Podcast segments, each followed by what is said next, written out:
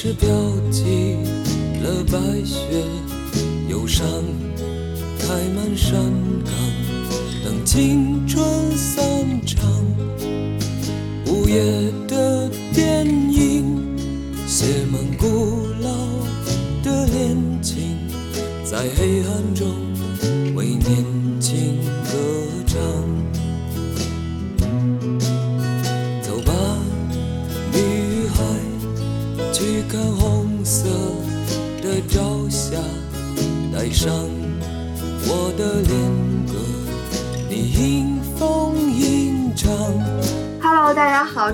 小车小物，我是王金瑶，我是黄小妖，我们互相称对方为王姐。王姐。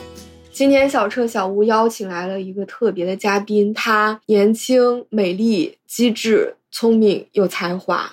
她是一个我认为的现代社会中最像张爱玲的女作家。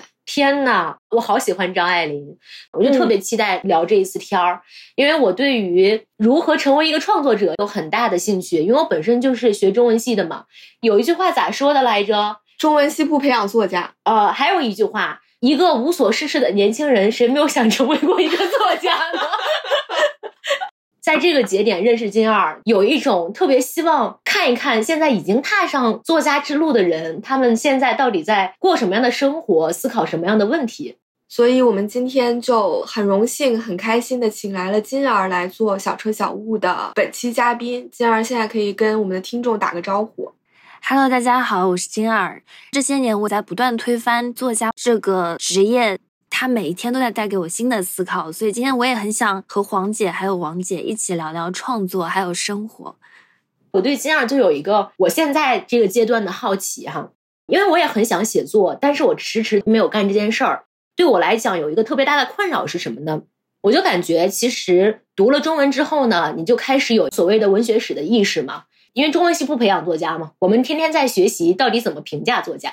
嗯，我们用一个第三方的视角去看待写作者，我的心态发生了两个变化。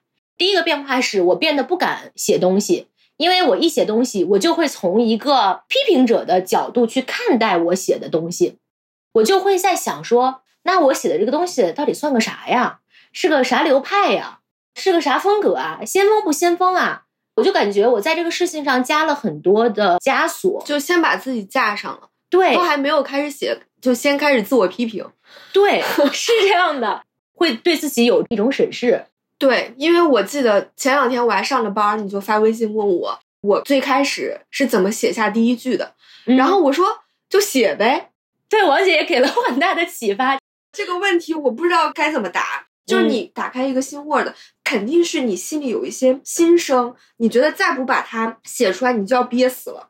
是，那我的第二困扰就是刚刚王姐说的，就是我不知道这个起笔到底如何下，我就在想，我这个东西到底是正序、倒序还是插序呢？我到底用一个啥结构呢？那天哈、啊，我在找你问的时候，你知道我脑海中出现了啥吗？之前成儿有一个电影，章子怡演的《罗曼蒂克罗曼蒂克消亡史》。他就是用了一个非常炫技的那种叙述方式嘛，嗯，人一开始就老想搞个大的，我这个故事到底是用一个啥结构啊？所以我就有一个问题啊，我就想知道真正的写作者，嗯、你们已经写完作品的人，你们在这个作品起手的时候，到底是一个什么样的心态，什么样的发心？是提前把这个东西在脑海中架构到一个什么样的程度才去起笔的？是已经预想了它的整个开端和结局，以及预想好了这个架子去写的吗？还是找了一个点，然后任它生长的？就像咱们今天聊播客一样啊，我觉得我们每次播客聊起来都是顺畅的，但是那个开端，我们总要抓耳挠腮一番。对我来说，我是先想到我的不吐不快的第一句。然后我就开始写，嗯，我觉得你这个是给到我启发的。我觉得其实是因为你接受了四年的专业训练，嗯，你知道结构是什么，人物大纲是什么，小传是什么，情节的编排，包括一些伏笔、情节的架设应该怎么做。但是我在写的时候，我是彻底不知道小说怎么写，故事怎么写。我觉得我就是有话要说。就是有这么一个人，他身上发生了一些事儿，嗯，我想要把它写出来，让你们看，嗯就这样。嗯于是我就写了，我没有想过后面的东西。如果说后面的东西我不知道该怎么写了，那就以后再说。嗯所以我是完全在没有任何的包袱架子，也没有任何的相关知识的情况下起的笔。嗯，进而呢？我最开始写的其实也不是小说，我写的是公众号。现在回头看，那变成了一本关于我人生的连载小说。我会把自己旅行的故事全部都写在上面。渐渐的，我也会想把自己变成一个作品，这样来生活。我觉得最开始我想写作，是因为我有一种生命冲动。大学刚毕业，我就拎了一个空箱子到北京。到北京，我嗯当时有个强烈的直觉，就是我的青春期终于敞开了。我见到到了太多未曾设想过的堕落混乱的情节。嗯多堕落，很想知道。这个能不能多讲点儿？就是刚到北京的时候，我就选择住在鼓楼。鼓楼是一个熟人社会嘛，你在鼓楼认识了一个人，你就能认识所有混在鼓楼的人。我当时是玩一个社交 app，叫积木，当时还非常早期，就认识了上面的一个板仔。结果当天我们晚上想好要见面的时候，我发现他那边是十几个人，他们几乎就像一个十几个人的连体婴一样，每天同进同出，从来没有分开过。他们都是北京人，都是二环里的，搞纹身的，喜欢朋克，喜欢打架。虽然都已经快二十八九、三十岁了，但他们就好像一大团巨大的青春期，把我也裹进去了。周围是逐渐在高速更新的北京的城市样貌嘛，他们自己家可能也不是很有钱，在二环里就有一个非常小的房子，哪怕快二十八九了，妈妈还是会拿着你的脏衣服拿到她自己家的平房里给你洗好了，再放到你出租屋。他们生命就是一直在一种停滞的奶嘴状态里，很像阳光灿烂的日子。我刚刚也想说，对，但是大院子弟是有恃无恐的，而他们则更多是被社会剥夺的选择，因为他们一大群人之所以开始喜欢纹身、喜欢嘻哈、喜欢这种凶悍的东西，是因嗯为他们很多人是比如说少管所里出来的，用这种亚文化来掩饰自己的软弱。北京核心的二环周围就是日新月异的高楼，但二环永远不会造高楼嘛，就感觉他们就嗯蜷缩在时髦的外壳下，躲着一个蠢蠢欲动的自己，但是又无能为力的那个状态，其实和我刚到北京我想要的那个青春期状态是很像的。我们就一起经历了非常多很抓马的事情，比如说有人会把达达门口的摄像头给踢翻了，动不动就是去进个警察局。他们纹身店门口也会永远停着一个警车，好有意思呀！对，就是在这种所谓的极致里，你就每天都很亢奋，你误以为那是另一种生活，但是很快你会疲倦嘛。大概过了一年，我开始疲倦了，因为我意识到那是一种很像中插广告的生活，那不是真正的生活。我觉得就在一个这样的过程里，我不断在整理我是谁，我要什么。因为新鲜的、强烈的、刺激的东西永远会吸引你，所以你就误以为那是你渴望的、要的东西。然后你就一次次被那个冲动给裹挟着，去到下一个目的地，就像穿了红舞鞋一样嘛。它是怎么被暂停的？当然又是另一桩事情了。但是起码在没有被暂停的时候，我过的一直是这样一种生活，就是永远不知疲倦的一种宴席的生活。我随身把这个宴席携带着，不断的去吸入我认为有意思的世界各地的各个人的故事。我以为那就是我的写作。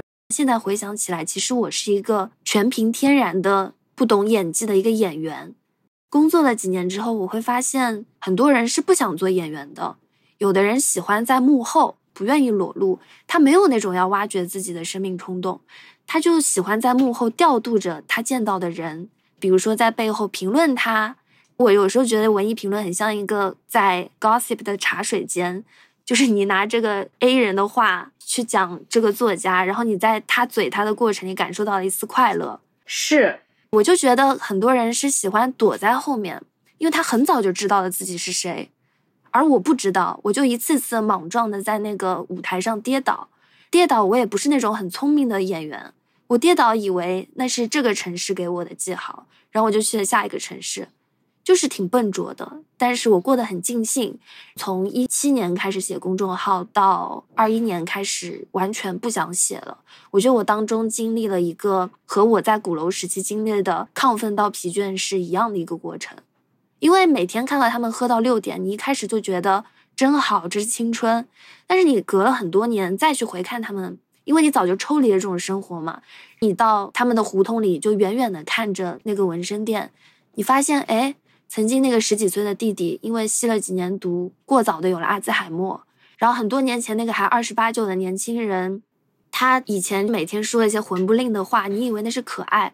再隔了五年，你就看他猩红着眼睛对你说着一样的陈词，你就会发现你是一个游客，你是一个旅人。你幸好没有掺和在里面，就你有一种自我觉察，就是我永远在更新我的故事。嗯，听完你们俩讲啊，我就在想，批评这个事儿，它就是一个建构的过程。我有一套理论，然后我拿这些东西往我的理论里卡。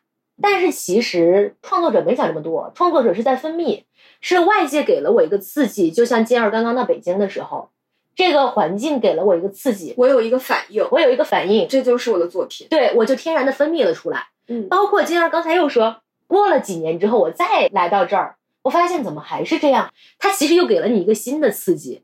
第一次被刺激的时候，我写出来的是一种类似于青春期的诗的那样的一种东西。但是我经过了一个周期过来，还是这帮人，你会写出另外一个故事，拿掉了青春期的一个滤镜，可能更有质感。它可能是一个类似于《红楼梦》这样的故事。我就一下子想到，因为我特别喜欢那个电视剧，就是去年的那个《漫长的季节》，我就在想，《漫长的季节》这个故事，我一直觉得它的核其实是王想的儿子，叫王阳，有一个大的时代背景，王阳在这里不知道该往哪儿走了。他没有办法去接他父亲的班儿，但是他又考不上大学，所以他就只能到社会上，他就开始写诗，他就谈恋爱，他就打架，到最后就到碎尸这样的地步。那这个核的这个迷茫，它是不能够被提前建构的一个东西，是你只有真实的旁观了这个迷茫，这个迷茫带给你好大的刺激，它是这样的一个很天然的东西。我有想到，现在很多人在为生活寻找意义。嗯，但其实寻找意义的人就像文艺批评一样，意义这个东西，它其实是你为过去的生活做一个回溯嘛。但寻找意义的人其实是静止的。但当你就是真的过得很灿烂、很粗糙，甚至很莽撞的时候，你根本就不会去思考什么是意义。那个是一个非常动态的，甚至有点笨的状态。就是那句很土的话嘛，人没有办法同时拥有青春和对青春的感受。有对青春感受的人，都没有好好在过青春期。是的，就是当你的列车在飞驰的时候，你是看不清路牌的。是，那只有看不清路牌的那些人，才能把这个故事给写出来。试图在生活中寻找意义的人，你就只能变成批评家。对，而且我想到很多看不清路牌的人，就像很多以写自己故事为素材的那些作家，很多就很早自杀了嘛。你看不清路牌，你就会超速，你就会死。是，而且我前几天看那个鲁豫采访贾玲嘛，最近她不是那个热辣滚烫特别火嘛，鲁豫就问她你怎么样去看待你现在获得的成功啊？她说她没有想那么多，他说不管是你好李焕英还是这个热辣滚烫，都是他肚子里憋了一团话，特想跟观众讲。如果一开始他的想法是我要成为世界影史上票房第一的女导演。那他可能是一个完完全全缘木求鱼、偏离的一个事情。对他可能就会创造出一个很匠气的作品。是的，因为他就一直在踩点儿嘛。对，就是我要是想票房高，我就要这个做到那个做到，反而就是变得很无聊。是，但我还想问金儿，就是你说你开始写公众号是二零一七年嘛？嗯，那你当时写公众号是在里面写什么呢？当时我就把自己作为一个移动的公众号，我就在写旅居在纽约。澳洲、中东或者香港、新加坡这样的事情，就是非常我的。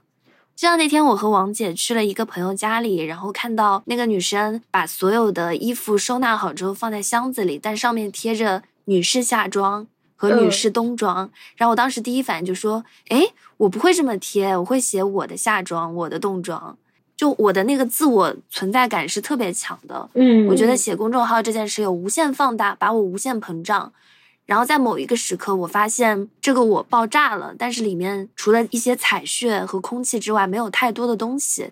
那个时候我会陷入一种沮丧，就觉得，哎，我怎么是一个这样空洞的人啊？然后我就开始对我写作有了一些新的改变和思考。你刚刚发出的对自我的怀疑，我觉得怎么会呢？因为你其实是我见过的对于生活的体察和表述最细微、最精彩的一个人。包括我看你写的东西，我一直都在感叹，你的文字有一种在造梦的力量。谢谢。其实我就是一直在造梦，但是直到疫情的时候，我很沮丧的发现，我可能是一台摄像机，嗯而不是一个真正的造梦者。我必须得看到什么，我才能把它吸收进来，然后用我的文字处理技术把它给处理了。但是我总是能看到，比如说敦煌的壁画，其实是很多年代的。有一些敦煌的壁画，它是几个年代的人不停的往上覆盖。如果你嗯刮下上面一层，你能看到上一个朝代人画的什么东西。我太擅长去了解第一层的壁画有什么，但是很多第二三四层的故事被我放弃了。就我希望开始了解更多真实的东西吧。就是在这种不得不暂停的状况下，我开始我的调整。我可以把这些美丽的东西都给传达出来，但我没有办法支撑起一个故事里的人他怎么走完他的一生。就我嗯可以不断的拓下他的某些片段，他的一些时刻，但是我嗯没有办法支撑一个长篇故事，我没有办法记录下他的深刻的改变。嗯这是我当时在疫情里思考的。只能写瞬间，或者只能写某一个时刻，它真的会构成一个创作上的困扰吗？一个创作者去写一个周期，把一个人从生写到死，中间的这个前后的逻辑关系，它是真实的吗？因为我有的时候在想，可能只有瞬间那一刻的东西才是真实的，而瞬间跳到下一个瞬间，它其实是两个点。我们想要在这两个点之间去连成一条线，这个连线的过程，我觉得是危险的。比如说吧，大家对这个心理学都很感兴趣嘛。我们今天身上有哪些表现？那我们会去想，是不是原生家庭带来的呀？然后是他过往的某一个经历带来的，我们会去做这样的推导。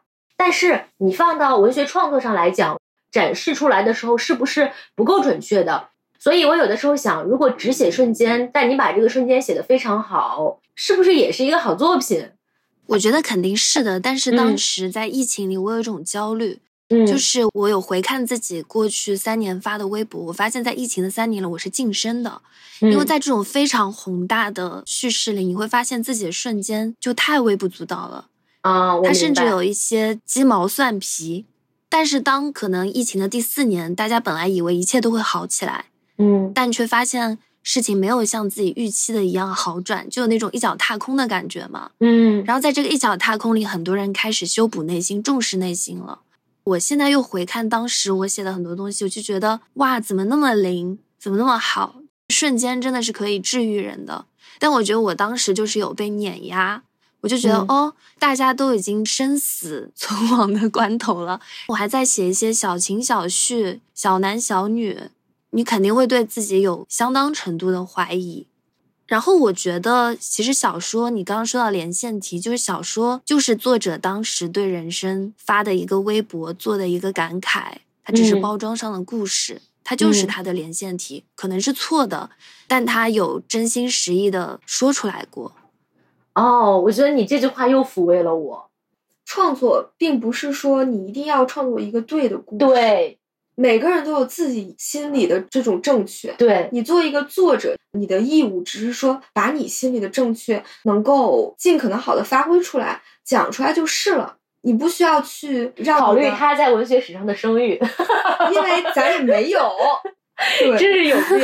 就像是你见了一个帅哥，嗯，你见他第一眼，你已经在给小孩起名了，，对，就是没有必要。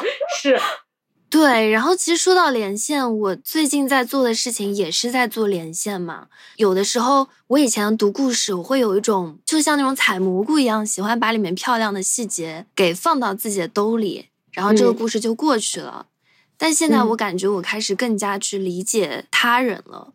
比如我昨天有重看《十九号房间》，你们嗯有读过吗？没有没有是什么？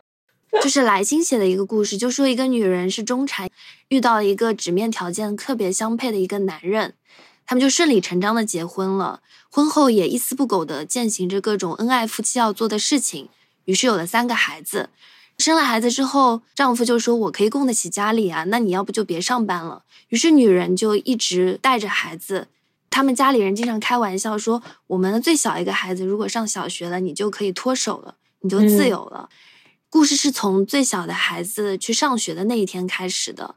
然后女人发现家里一下子空了，只剩下一个巨大的花园和她的仆人，小孩都去上学了，她一下子发现自己没有办法独处了。就是会在这种独处中感到愉悦，同时又有点恐惧。他发现生活有了裂缝。他当时已经四十八岁了嘛，就说好像从二十八岁有第一个孩子开始，到四十八岁，他的生活就像从花朵到花茎，然后当中二十八到四十八那段都是断掉的。他开始试图找回独处的方法，但是怎么样都不对。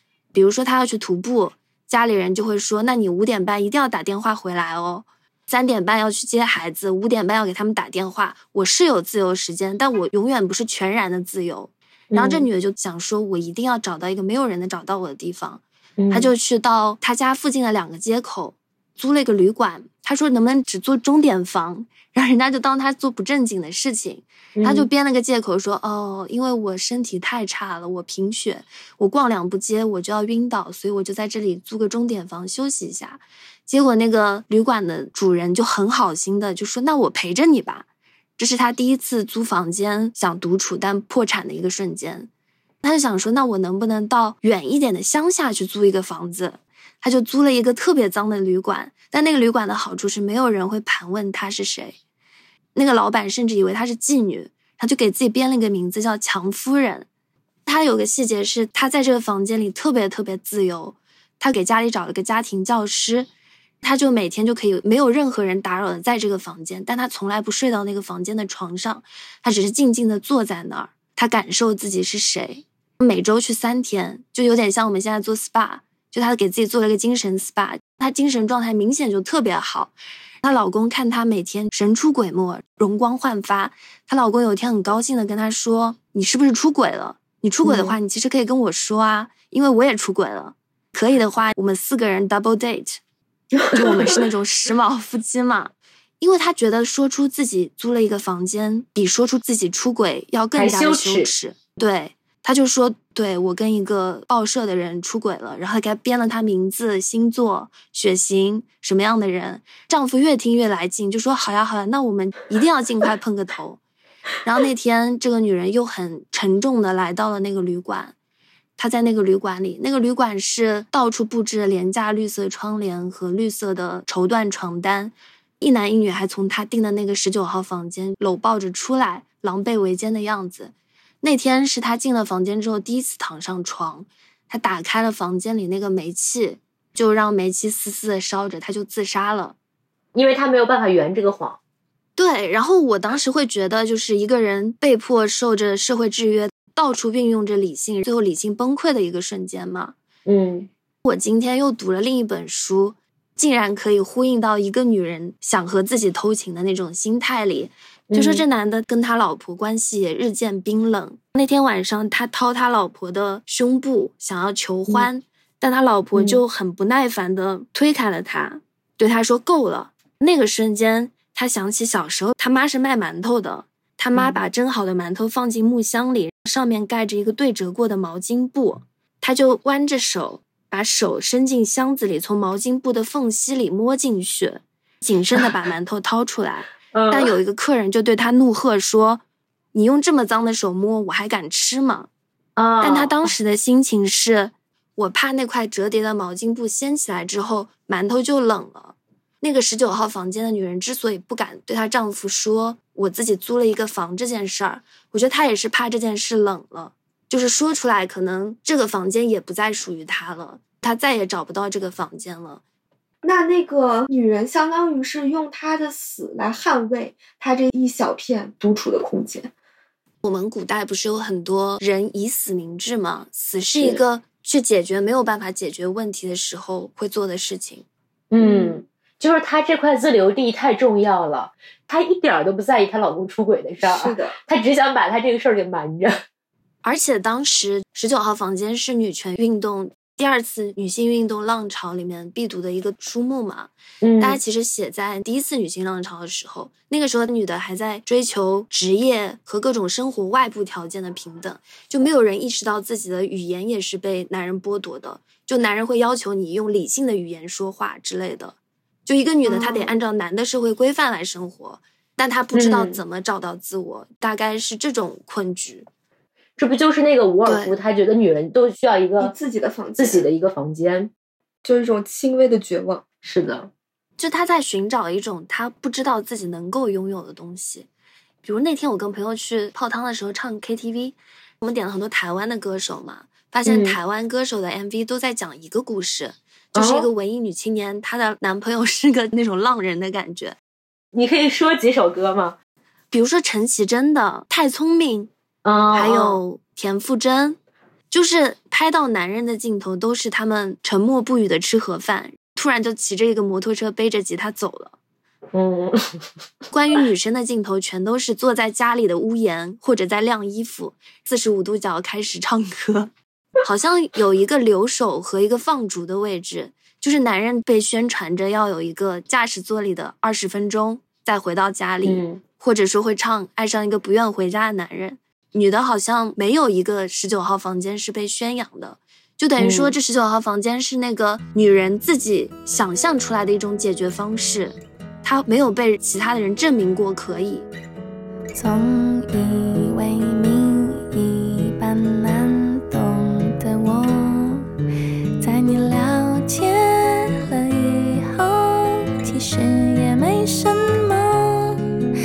是忽冷又忽热，隐藏我的感受，只是怕爱你的心被你看透。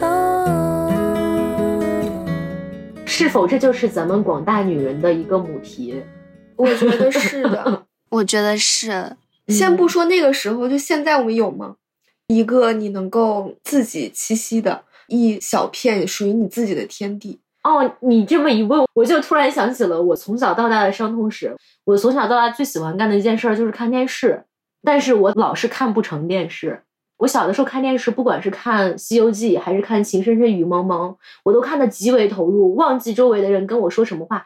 所以我就是具备一个，哪怕周围很喧嚣，但是你就一秒能够沉浸到自己世界的这样的一种能力。但是我往往看着看着，我爸就会突然很粗暴的过去，把我的电视给关掉。那个时候我就会暴怒，我会觉得说那样的神游时刻对我来讲其实是我的房间，这是保持精神健康的一种方式。对我以前会坐在，比如说在新加坡，我就坐在那个 Raffles 大厦的门口，然后我拿了一个速写本，我就写自己看到的每一个人，然后给他们编故事。哇哦，这个场景好文学。怪不得你会成为作家，这个事情在你的脑海中反复训练。但是你会分不清上台和下台。我觉得金二有这种烦恼也很正常，因为你看她，你就会觉得她是一个从电影电视剧里走出来的女孩，你觉得她的生活就是应该那么的在云端。我在想，写作者是一些什么样的人呢？其实像关于那种细小的，你希望找一个房间的这种冲动啊，我相信每个人身上都有，但是普通人往往会忽略它，它一闪而过了，它有很轻微的刺痛，但是你已经变得钝感了。它就像是那个豌豆公主能够感受到十层棉被下的豌豆，但是普通人可能就是已经感受不到了。写作者本身很敏感，你就把那个地方放大，把那个东西写出来，呈现在人们的面前，来昭示现代人精神的崩坏，就是从一粒豌豆开始。对，我觉得就是的。这就是我跟你说，从哪儿开始呢？嗯从你记忆最深、觉得自己最有共情的一个瞬间，或者一个片段、嗯，一个场景嗯开始写，那个就是让你觉得很不舒适的内力豌豆，你就把它放大，那就是你作品的第一段。因为我去年有办一些写作活动，然后我发现那些在有了工作、相对年长，并且还能写的人里，他其实有一种自怜，就这种自怜让你能写作。当然，写深刻的作品、长久的写作靠自怜肯定是不行，但是就是那种，哎，我觉得我还不错，或者说讲浅一点，为什么没人来爱我？其实就是很多情歌甚至文艺作品的起源嘛。或者说，为什么这世界不能对我好一点？就是你对自己有这点自怜，就证明你有自爱。就有的人服从性特别强，他连自爱都没有了，那他就无法写作了。你看啊，其实经典的文学作品，它的母题很简单，“但愿人长久，千里共婵娟”，就是这个东西流传了千年。我觉得伟大的作品到最后，它也都是深挖的最简单的情感嘛。对对对，就是说那个渡边淳一特别聪明，他不是在日本巨畅销嘛。嗯然后就说，其实他聪明的点就在于，他给每一个男女主角都放了能代入的那个座位，就是他讲的都是都市人一定会发生的，比如说三角关系，或者说暗恋关系。他只是给这个故事放到雪国，放到一个热带，他只是让你们的故事你带入进去，觉得哦，我是那个女主角。他在吸收这种别人的自怜，变成自己赚钱的方式。很有道理。是所以你说作家或者说创作者，他们是不是最自恋的一批人？呀，我觉得自恋和自毁是同时存在的一对词。这个怎么说呢？就像我写公众号写到第五年，我真的就什么都不想写了。你永远在观察自己，永远在看自己感受到了什么，你肯定会在观察自己的过程中开始憎恶自己啊。啊，我明白。那你的写作视角也转向呢？你不再写自己了呢？我不再写自己了。比如说，我以前有的时候还干过那种，在超市里看到这个人非常有意思，然后我就跟他走几步路，看他会去什么地方，就是会有一种 很 creepy 的跟踪行为。但我现在会试图去想，他这样一个外形的人，就有点像福尔摩斯那种冷读术，到底生活在他身上打下了什么烙印，让他成了现在这个样子？嗯，我会开始去推理，而不是去想象。哎呀，好有意思！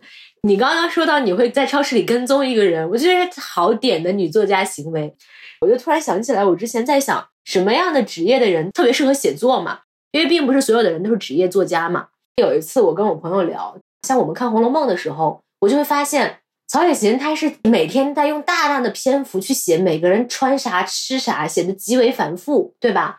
所以如果你对生活没有这样的实感，生活的很不具体。其实那个东西就在你的心中很难复原嘛，所以后来我就想说，一个好的作家可能不见得是一个 N 人，而是一个 S 人，就是 MBTI 里面的，就是更偏实感、实感的更落地的。对你才能够把这个东西写出来。后来我就在想，做什么职业的人才可能更容易成为一个好作家呢？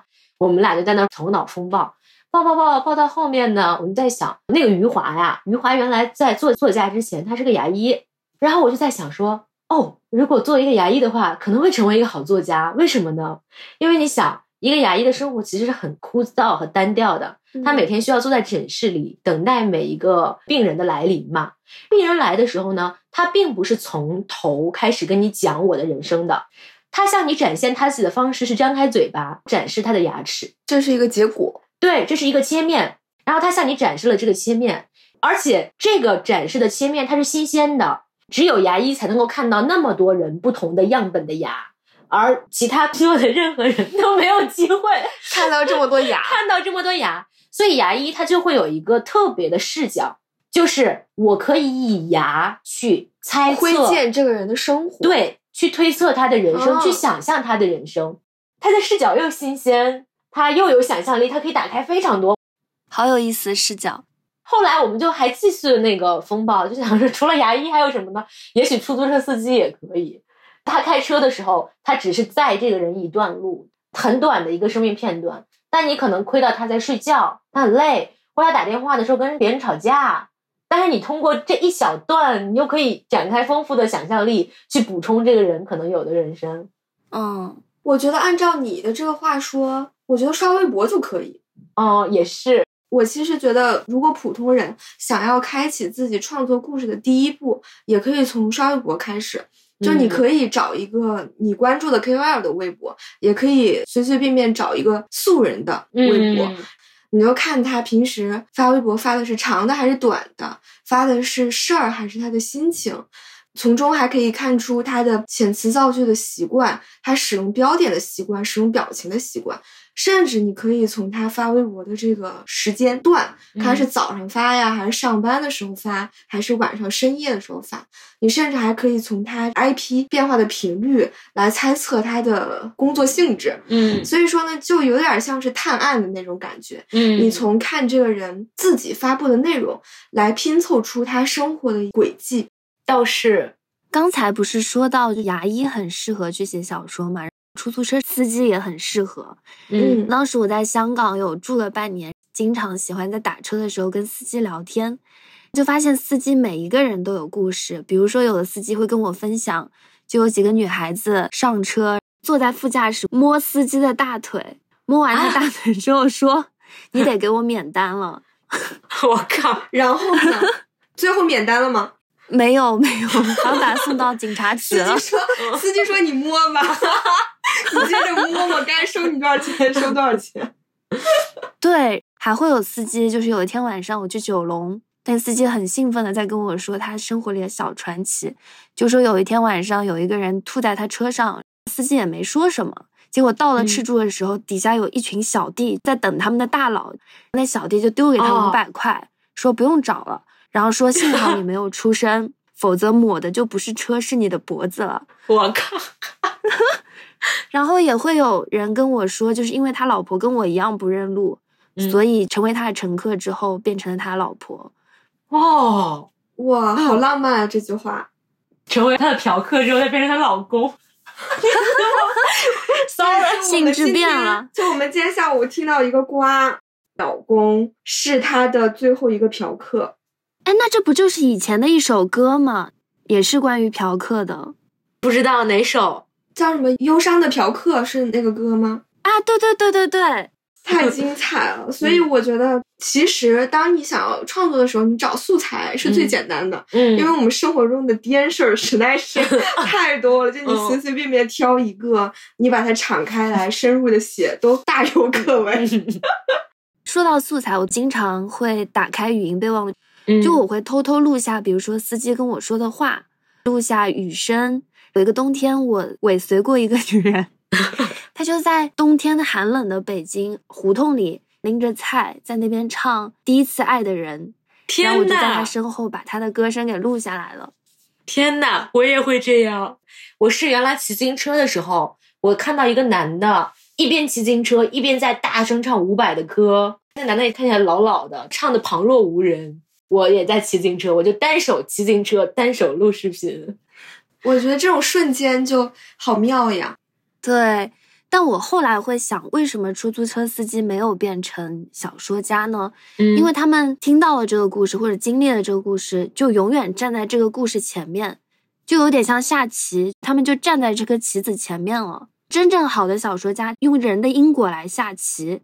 之前我有因为想听客人的故事去酒吧，我干过两三个酒吧的工作，但是你会发现，其实包括来的常客，他一生也只有那么几个故事。你想偶遇那种惊心动魄的故事是不存在的，嗯你能经历的只有客人喝大了吐的到处都是，或者在室内吸烟，你叫他别吸，他突然开始拍桌子，然后要跟你打架，你只嗯能经历这些。就一个人很少能跳出自己的故事去下棋。我现在想做的就是下棋。这其实就是你创作状态的变化嘛。我最后一次在酒吧工作是在北京的一个酒吧，客群特别固定，都是金融男或者海归。其实他们掏不出太多爱的。我最记得一个像故事的瞬间是，有一个经常来的常客，他带了新的小女朋友过来，那女朋友就是爱他爱到要死的那副样子。他们俩就若无其事的在我的吧台前面喝酒嘛，然后秀恩爱。过了一会儿，那女孩出去抽烟了，她就趴在那个玻璃门上看自己的男朋友。我正好在擦杯子，我就问她男朋友：“哟，这次遇到真爱啦？”她就对我说：“也就这样吧。”就说 “just so so”。外面女孩就趴在玻璃上，对他比了个爱心，就是那个场景是同时发生的。很电影。对，两个人的行为重合到一起，引起了化学反应嘛。那你写小说就是靠自己的能力，去让两个人在命运里重叠。是关系中的两个人重新去回溯讲述这个关系的时候，你会发现大家的视角是完全不一样的。你发现的那个瞬间，就是他对着他比心，但是他跟你说 just so so，就是这个瞬间，相当于是这两个叙事的矛盾发生冲突的那个瞬间。他就像一个人长了一个痘儿，你本来里面有很大的溃烂，那个痘儿冒出来，那个就是那个冒痘儿的那个时尖尖儿那个是对，冒尖尖的那个时刻。当你已经学会了如何在生活中找素材，我们其实要做的就是如何把这些素材重新的编排，将它形成一个故事。嗯那要怎么做呢？是的，追寻一个人的动机是想讲一个故事的很好的切口。我记得我之前看过一个电影，是娄烨早期的作品，叫《周末情人》。它其实就有一个场景是里面有一个富家女，好像是爱上王志文，反正不知为何她去了快餐店打工。她有一个场景是，她就把手举在耳边，然后竖起了一根小拇指，好像是说他在遇到王志文之前全身就锈掉了，现在他开始慢慢那根小指头能活动了。就是有一哦种铁皮人终于能动弹一下的那种感觉了。那爱情对他来说就是这一下动弹，那对我来说，哦可能在很早的时候，我第一次遇到寂寞的感觉，那我就想知道这个寂寞到底是什么，我为什么嗯会寂寞，这个寂寞的配方是什么？可能因为这种冲动，我开始写作。哦，我明白。嗯所以它其实是一个有果溯因的过程。对，最早的我可能在借由写作去回味那些瞬间。反刍它，用自己的语言反刍它。那我是为什么写呢？我觉得让我有写作的冲动是，一个人他现在变成这样，他像是一个尸体，一个尸身。我总觉得我在写作的时候，自己像是一个法医，嗯。我是在还原 外界在他身上做的功，在还原凶手的作案过程。我感觉对我来说，就是我看到了一个问题，嗯。我提出一个问题，我在某个人、某些人的身上去找寻一个答案。你爱上一个人，你就想知道岁月在他的身上到底发生了什么对，这个就是刚刚金儿说，他写的更多的是一些片段，是一些切面。他好像很难写一个长篇的故事，嗯写一个人从生到死的这样一个长周期的故事。但对我来说，我觉得刚好是反过来，因为我写的片段是少的，我也嗯很不擅长于写一个瞬间的人的心境的这个转变。我写的更多的是，或者说我更愿意着更多的笔墨去延展的东西，是一个人如何变成现在的样子的。我写的东西是更加的宏观、更加的庞大的一个东西。对我看你的小说的时候，起手就有一种史诗感。虽然它是一个 青春故事，但它写了一代人的史诗，就是那种感觉。你说的这个，其实是我在写的时候，我潜意识在我肩膀上的一个责任，责任。铁铁肩肩道道义义，妙手著文章，可给你厉害坏了，可给我厉害坏了，就我肯定写的并没有这么好，也很好了。很好啊，我的发心是这样的，我想写一个让我们这代人看到都有共鸣，觉得写的是自己的故事，而不是说我想让你看到一个瞬间被震撼呀，哦有共情。嗯我觉得我也没有办法写的那么细，就我觉得我做不到像金儿这种有这么细致、这么瑰丽的观察和这种概括的能力。我写的东西的线条是比较粗的，这是我们的一个区别。是，我觉得跟我们相信的东西也有关系。我觉得读你之前的故事，会感受到一个人的力量感。嗯，和他不断的去沉淀下来，最终成为他一个人格的这样一个故事。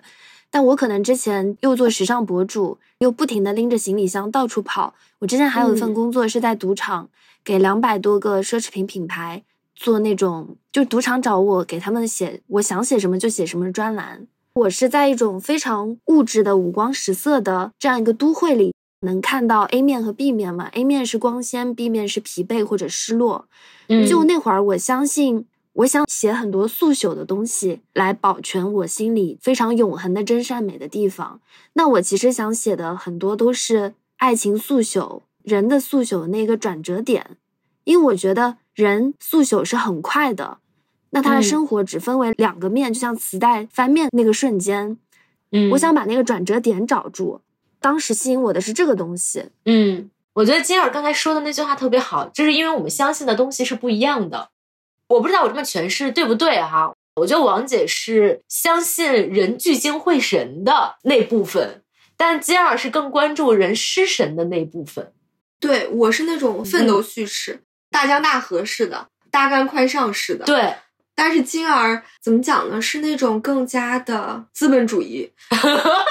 我还记得我上次跟金儿见面的时候，还有我们俩另外一个共同的朋友，我们三个坐在那儿在聊我们小的时候最喜欢的作品是什么。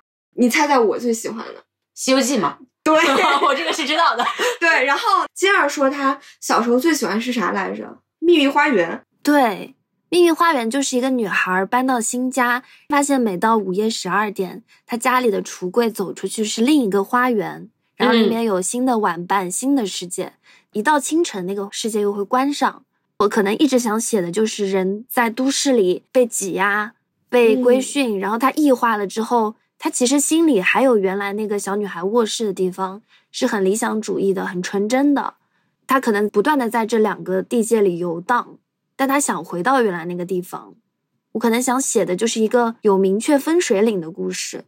嗯，确实有一个结界。哎，其实很多故事是这样的，比如说《哈利波特》，他是要从现实世界到那个几又四分之三车站，他要冲进去。九又四分之三，九又四分之三，就是一看你就不喜欢哈利波特。对，你就要冲进去，然后你才进入到这个故事的结界里。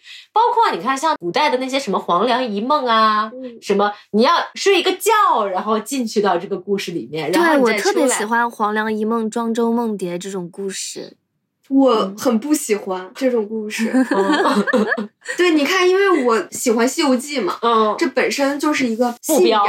对你有一个想到达的地方，那你可以为了最后能够到达这个地方去吃很多苦。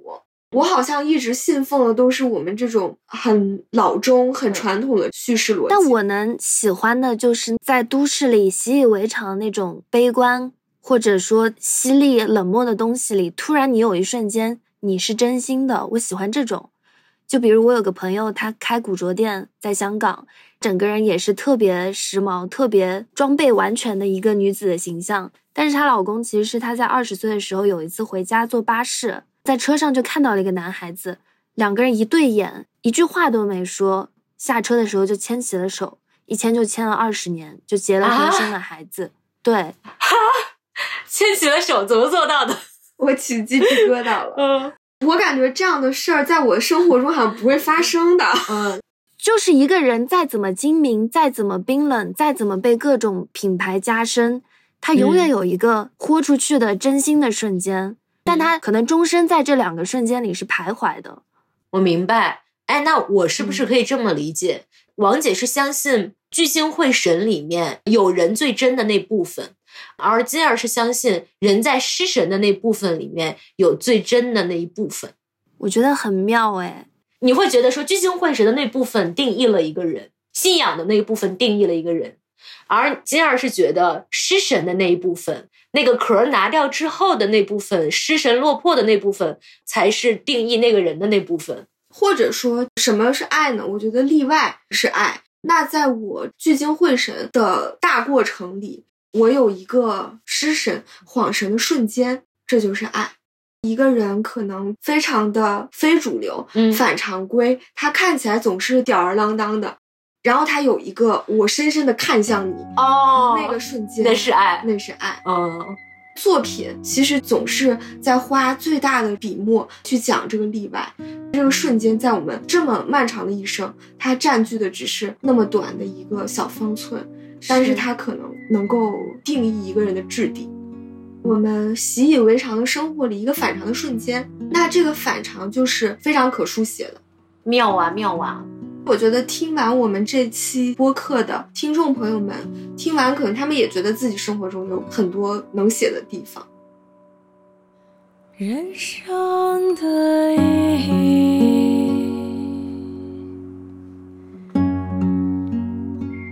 是什么呢？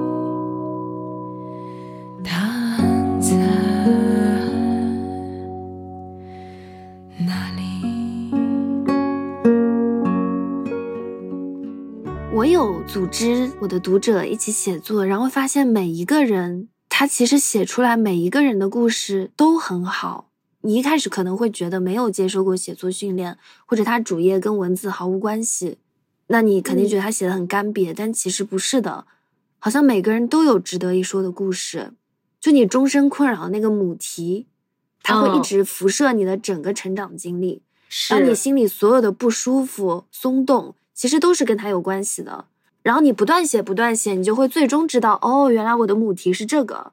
但是你最开始哦只是从一些小小的瞬间开始的，这就是你的病灶嘛。是，对，所以你做了一个写作疗愈工作坊，让大家一起写作。这样说感觉 有点俗，我感觉这个过程有点像教大家成为你自己人生的法医。啊、是 是的，我会觉得我一直走在绿野仙踪的路上。我觉得现在大家都很像铁皮人，就没有心嘛。嗯我嗯会觉得我是那个带他们去找到新的人。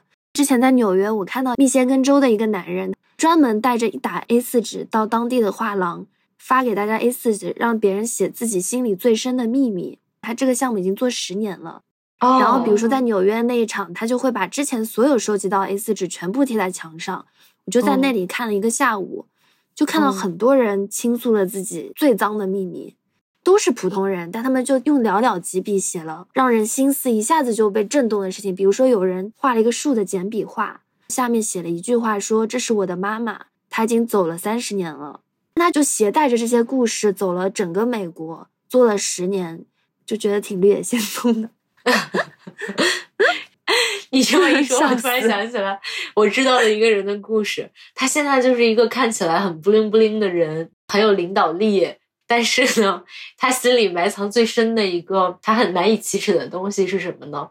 是他在初一的时候，因为他当班长，他被全班所有的同学孤立的一个瞬间，所有的人围成一个圈，他站在中间，大家喊“叉叉叉下台，叉叉叉下台”。这个东西萦绕他真好痛啊！对，萦绕他多年。我觉得写作者和疯子其实只有一线之隔。写作的人或者说生活中的人，他是能分清楚那些给自己带来震动的瞬间和真实生活之间的界限的。嗯但是我之前遇到过一个，可以说他是真正的疯子吧。有一次我在西雅图做按摩，在唐人街，嗯，就是那种寂寥冬日小街的尽头有一个闪着霓虹灯的按摩店，嗯。非常小，装修的也非常中式，就是那种清朝的红木一样的雕花啊窗格，里面出来一个长得很像三毛的女人，她问你要不要按摩，哦。然后我就进了房间，脱了衣服，房间里是那种特别幽微的那种小灯，这个像三毛女人画着飞起来的眼线，然后就开始在你身上摁嘛。她突然开场的第一句是：“你知道吗？我不是个按摩女，我是个作家。”哦，他就开始给我讲他的一生，他的按摩技术很差，但是讲故事的的技法非常高超。对，所以我就打开了我的语音备忘录，我就说：“那你嗯别按了，你说吧。啊 他说：“那钱他就说到收啊。啊 他说，他其实最开始是一个口吃的女孩，出生在嗯一个中国的农村。嗯当时他特别特别热爱文艺，但是因为他口吃，相貌又不佳，所以没有人想跟他结婚。但是她在报纸上通过笔友认识了她的第一个老公，是一个厂长的儿子。靠她的第一次婚姻，她就走出了那个小村子。结果后面不是遇到政治运动了嘛？他就想说，我能不能借由政治运动到美国去闯一闯？她就跟她的老公分手了。她先到阿德莱德认识了一个当地的澳洲人，那个澳洲人呢就给她钱开了一个美容院。但她开了几年美容院之后，发现自己的店员和老公有染，老公知道之后恼羞成怒，就一把火烧了这个美容院。她就找律师想告自己的老公，认识了第三个老公，一个旧金山的律师，当地嗯非常 elite 阶层的一个男人，嗯就一眼就爱上了她，就顺势帮她处理离婚案的时候，把她也带回了旧金山。但她说这个哦丈夫是一个控制欲很强的人，就把他圈养在家里，你穿什么衣服你都得跟我确认过，包括你去哪里啊，跟什么人交往，你都得跟我说。他就说我们当时的婚礼登上了旧金山报纸的头版，但是我却没有在这个婚礼里得到爱。他说从那个时候，我发现我特别喜欢写诗。他写诗的状态是什么样的呢？他不停的写，不停的写，就在 Word 里疯狂的输出文字，写各种他见到的意象，火苗、树叶。同时，他做的一件事是他用了那个相机拍嗯他所见到的任何树叶里的脸、火苗里的人、河水里的各种倒影，就他几乎嗯活在一个比喻做成的世界里。他就说我拍到什么疯狂的程度呢？就是我们家周围那个 Best Buy 的人都认识我了，我把他们店里的 U 盘都买空了。说有一次我的小姐妹来我家里找我，就发现我昏倒在电脑前面了，就是我不吃不喝的在写，直到精疲力尽。他还把自己的作品带到了苏富比，嗯他就带着那台破破的电脑，英语也不好，他就对别人说 “come come”，结果嗯真的有人买了他一幅画。他还在一个树叶里看到了英国女王的脸，他就把那个照片放在 email 里寄去了英国的白金汉宫，最后也跟那个旧金山的老公离婚了。她现嗯在过着一种靠写作心里很自足的生活。他说现在跟一个犹太男人有染，那个犹太嗯男人非常自私，除了平时想做爱的时候会给他做一种汉堡，两个苹果当中夹一个小东西的那种牙签串起来的汉堡，作为哦求欢的信号，其他时候一毛不拔。那他为什么要跟他在一起呢？因为他也想做爱。因为他的生活一直是靠一个一个男人做一个个路标的，哦，他有一种女性的求生的本能吧。她作为一个漂泊到异乡的女人，她可能认为这是自己唯一的倚仗。你想，她现在也在做一个底层的工作，她要找一些据点，对，嗯她说后来又跟这个抠门的犹太男人分手了。她现在又找到了一个美国电工，那个男人并不富有，但是会嗯牵着她的手，在西雅图的有一条街上面有世界各地各个国家的餐厅，比如说今天嗯我们吃意大利餐，明天吃印度菜。就这个男人用这种方式在带她环游世界，几乎是听到第五六十分钟，我才觉得他可能是疯了。前面我嗯都不觉得他疯了，我会觉得这是真的。我觉得一个清醒的创作者，他可以分清这些生活里抽象出来的、辉映着人性的、很不可思议的、很奇异的瞬间，会让读者把这种奇幻性给渗透到自己的日常里。反过来，就照亮了大家普通的生活。但是一个疯子，他就是不断的把生活确认为这种瞬间里串联出来的东西。我觉得其实就真的是一线之隔。他当时在那个报纸上说的那句话，几乎是对照了他的这个故事。他当时第一次发的短诗叫《梦中常常是客，今日家中有谁》，然后那个老公给他回的回应，就刊登在报纸上的是：“世间人人是客，来去何必是谁。”天天呐，后来我给了他好像一百刀小费。对你收获了一个好故事。你刚刚在想的时候，我也在想自己有没有这样的倾向。我会有一种把自己的生活文学化的倾向，我会把某些瞬间特别放大，然后呢去赋予它一些美感。我就有一个问题想问一下金儿，你在自己的写作的过程中会有这种为了积累素材，把自己当成一个文学中的人物去过自己的生活的这种倾向吗？假如说王姐这种路子，因为她认为人的真实的瞬间其实是在聚精会神的地方的时候，那她的生活的聚精会神和她创作的聚精会神其实是一致的，那就不会使得在生活上出现巨大的偏离。就是说我的这种投入是健康的。对，是这个意思。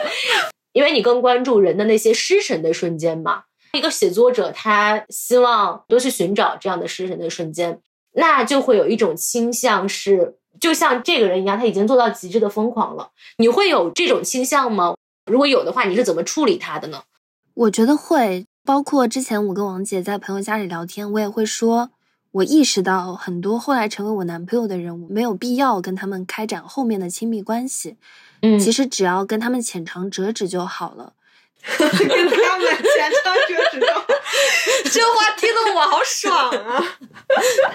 对，但是我最早可能在用一种挑选小说素材的眼光，挑嗯选一个人物或者主角的眼光去考量我的伴侣应该是什么样子，然后我就不自觉的被卷入了很多很风暴一样的事情。但可能那个真正让我感觉安全的、富足的我自己，是不需要生活里有这么多很脱离现实的、很抓马的事情的。我觉得我现在做到的就是我的生活和我的作品是剥离的。就以前可能是一个二十四小时、七天，我都是一个作家，我都是我。甚至有的时候，比如说在马路上遇到我的读者，我就发现我有一种经常性的怯懦。他很兴高采烈地说：“啊，我知道你，我喜欢你好久了，你的什么什么事情我都知道，你真的好灵啊！”我就有一种习惯性的否认。我最开始不知道它是怎么来的，后来我知道了。我一直把自己装在那个戏台上，那个戏台上是我，是一个很天然、很本真的我，但那不是全部的我，就有一部分的我是没有被满足的。最近这个三年，我就一直在试图满足那个我，所以我会觉得我的生活落地了，变舒服了。我也能反过来再整理那些素材了。就是说，你在你的素材和你的生活之中找到了一个相对的关系，寻求到了一个平衡。我能下班了，我觉得。哦，是，哦而不是说你的生活被你的素材给侵吞了。就你不住在你的公司了，对，给自己租了一个房子。嗯，work-life balance。呃，对，对，然后我觉得我好像过去几年一直在试图向下挖一个城市，嗯就是我关注很多堕落的人灰暗的部分，但是我忘记像王姐一样去向上造一个城市了。所以就说我自己的作品里面的人可能是不全面的，就像一个人他没有影子，我写出来一个个人就是有点像鬼，他并不是热气腾腾活在生活里的人，他是这些哦人的某一个瞬间下来的复制品。就虽然嗯他也很美丽、很奇妙，但一个没有倒影的人，他并不是真的人。我觉得现在我所有的问题打通的一个关键的节点，就是我这个人开始有倒影了。我进入了真实的哦亲密关系，进入了有秩序的生活，我开始关注那个普通的、平凡的我需要什么。我觉得就是我所有的东西开始活动起来了。好伟大的一步啊！因为我写那个转折点嘛，其实就是他们一生中最极端的那一刻。但是一个人，他除了比如说为爱从楼上跳下来那一刻之外，他还嗯有在家刷剧、刷抖音、吃薯片、嗯洗澡的那种时刻。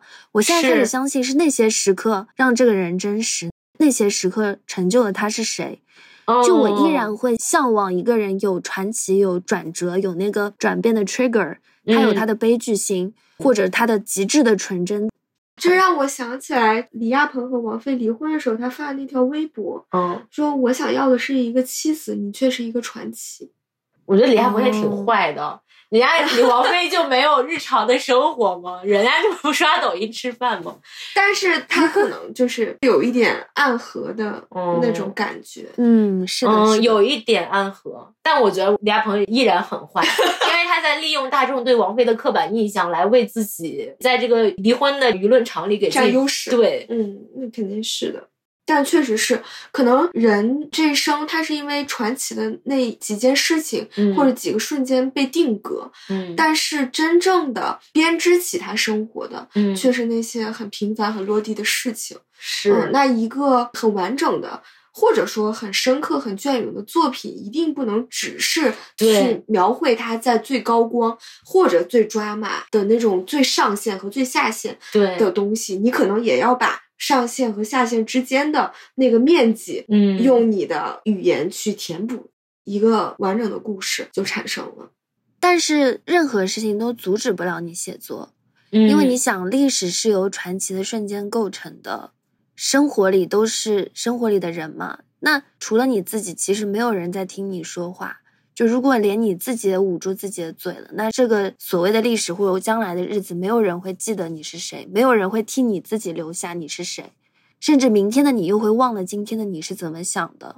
就你每少写一次，你都在放弃掉过去的自己一次。天呐，你要把我说哭了，金儿对，其实就是这样。所以人要做自己的史官。呀，嗯，是这样的。我有的时候会记下自己做的梦，我也会，我也会。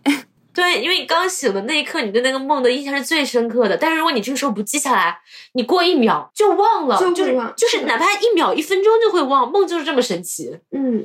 是的，然后我嗯刚刚听你们俩讲，我就想起了一本书，叫《清算》，里面有一句话，他说：“我别的都不相信，唯独相信写作。嗯，人活着的时候就像苍蝇一样，但在写作的时候却像上帝一样。从前人们是知道这个秘密的，今天已经忘记了。世界是由嗯破碎的瓦砾组成的，它没有内在的联系，是黑暗的混沌，唯有写作在维持着它。如果你对这个世界还有概念，如果所有发生过的事情你还没有忘记，那么实际上你的世界是存在的，这是写作为你创造的，而且还在不停的创造着。理性宛如看不见的蜘蛛丝，把我们的生活凝聚在了一起。天呐，我觉得这就是我们还在观察、在记录、在创作的意义吧。人在生活的时候就像苍蝇一样，但当你在为自己写作的时候，你就像上帝一样。嗯，好棒哦。我觉得这个写，你不是说我为了留名文学史成名而对写，我不是说为了向世界证明我可以做个作家，可以做个诗人而写。大概率我们都写不出来什么东西的，我们也都成不了什么名，发不了什么家。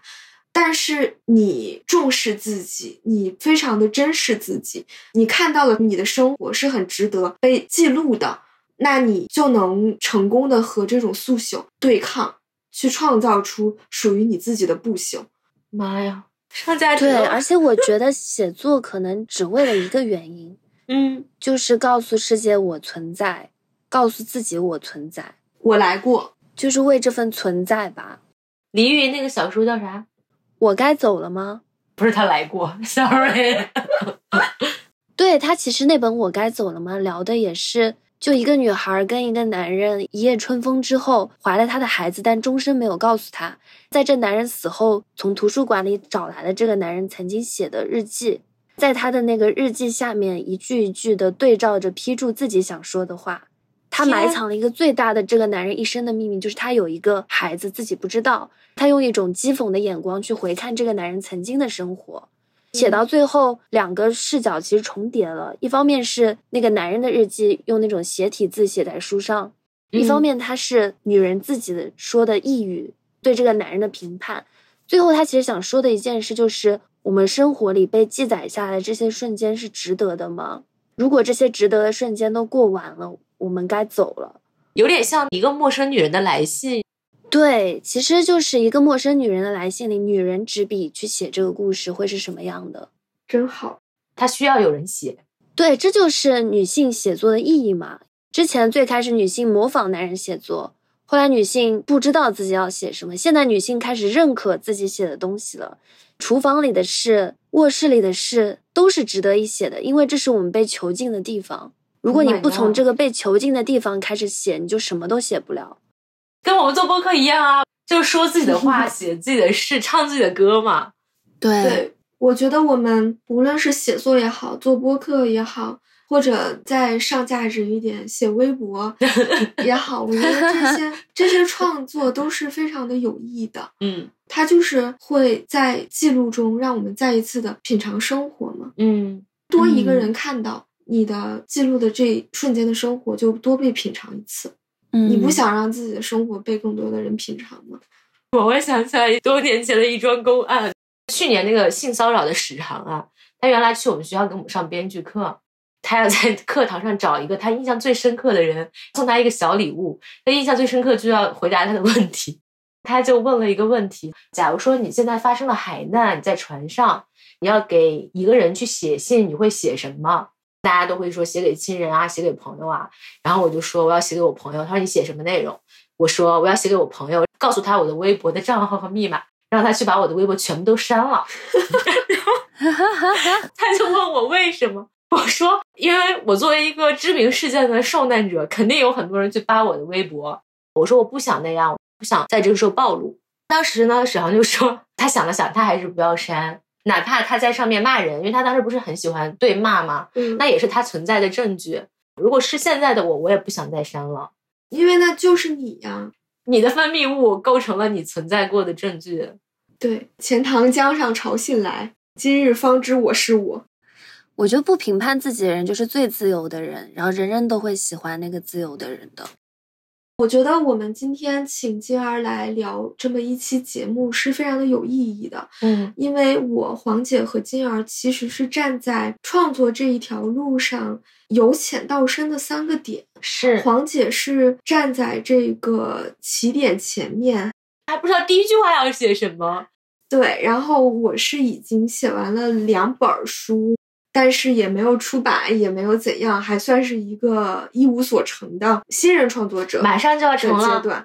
但是金儿呢，他是一个我认为非常成熟、才华斐然的天才作家。我们三个在这儿聊如何开始创作，什么抑制我们创作，什么推动我们继续创作，我们的素材要如何寻找和拼凑，我们找到素材之后要如何去组织和转译，我们作品的意义是什么，我们为什么而写。我们聊的也很长，可能让听众听起来也有一点儿碎，但是我们现在聊到这个时候，我们觉得内心充满感动。对，而且我觉得这个意义是非常深远的。嗯它不只是对我们自己创作历程的一个总结、分析和展望，其实我觉得也对各位听众发起了一个创作的邀请。嗯我们想说，创作起笔它并没有什么坎儿，嗯并不是说你一定是要非常会写，或者你非常有才华，你才能够起笔，而是说，只要你觉得你的生活中有个豆，你看似平庸的片段里有那么一个切面，是你觉得传奇的，嗯是你觉得 drama 的，甚至是你觉得很滑稽的，你都可以把它写下来。我们诚挚的邀请你做自己生活中的法官，嗯可以先从解剖你自己开始。你就是这个文坛李诞，呼吁大家人人都可以讲五分钟的脱口秀。哦，是的，哦，嗯嗯我站在这个起点上吧，看到你们已经在这条路上走了很久，也有了自己的更多的思考和收获。至少在我接下来想要走这条路的过程中，可以预见的一些挣扎、纠结和矛盾。假如说有一天我为了收集素材开始发疯的时候，我就想起今天聊的这番话。我觉得我其实并不是一个非常好的，像王姐说的这么好的作者，但我觉得我一定是个非常好的体验派。我是一个拥抱自己感觉的人。嗯我觉得任何在生活里有感觉的人都可以成为创作者，或者你觉得自己感觉特别微小，我想分享一个小的妙招，就是嗯你可以上闲鱼，然后搜索，比如说八十年代真人书信，或者有人会卖九十年代照相机冲洗店没有寄还给别人的那种照片，嗯就你可以买这些他人的痕迹过来，看看你曾经有什么样的情绪可以放在你看到的这个场景里。你可以从嗯这样的练习里开始壮大自己的感受，承认自己的感受。我觉得最终嗯它最好的好处是，你会变成一个真正的爱自己的人。我就嗯记得我时常会有这样的感觉，就是我问自己：你愿意成为别人吗？哦，我不想。就我觉得我现在所有的一切都是最好的，哪怕就嗯是在最谷底、最垃圾的时候，我依然非常热爱我自己的生活。我不愿嗯被别人替代。我觉得这是写嗯作能给你带来的东西，就是你是你自己的轴心，你也是自己的行李箱，你可以去任何地方，但你永远都在。天哪，我又感动了。真好。好呀，也希望大家都拿起笔，从今天开始记录自己吧。好的，也希望大家如果开始创作了，也可以把你们创作出的第一个作品发给我，或者黄姐，或者金儿。我们也很愿意、很荣幸见证你们生活中的这种很微小的，但是很传奇的时刻。好呀，那我们今天的节目就聊到这里啦，谢谢大家收听。拜拜，下期再见，拜拜。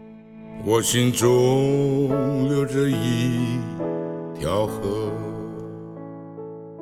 岸天上有一群人，那是嘉兰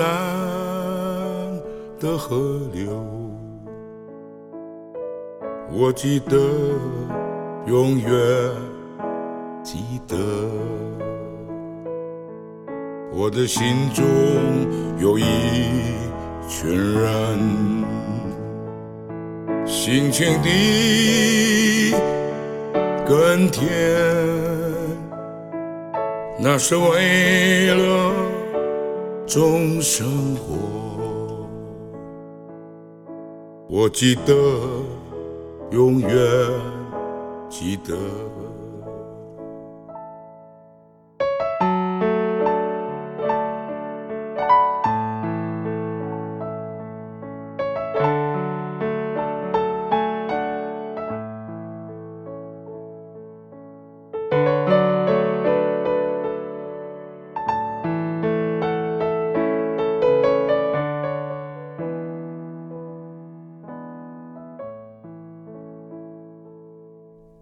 从未曾见过面，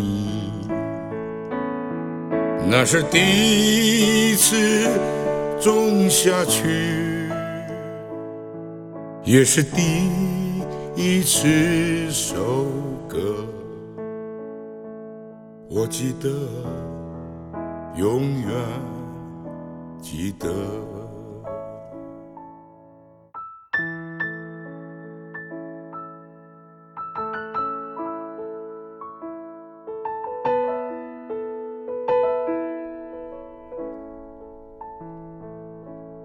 一个老老的农夫，满住在田埂上，田中一片片金黄。我记得，永远的记得。每当再次想起你，流淌我的那条河，到岁月的尽头，依然记得，流到岁月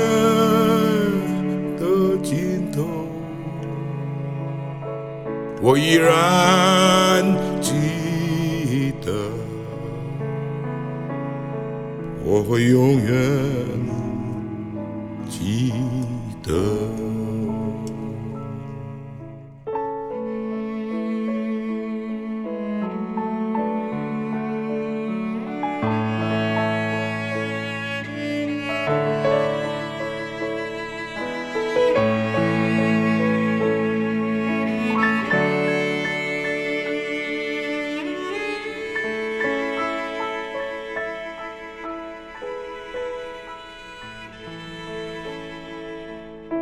当再次想起你，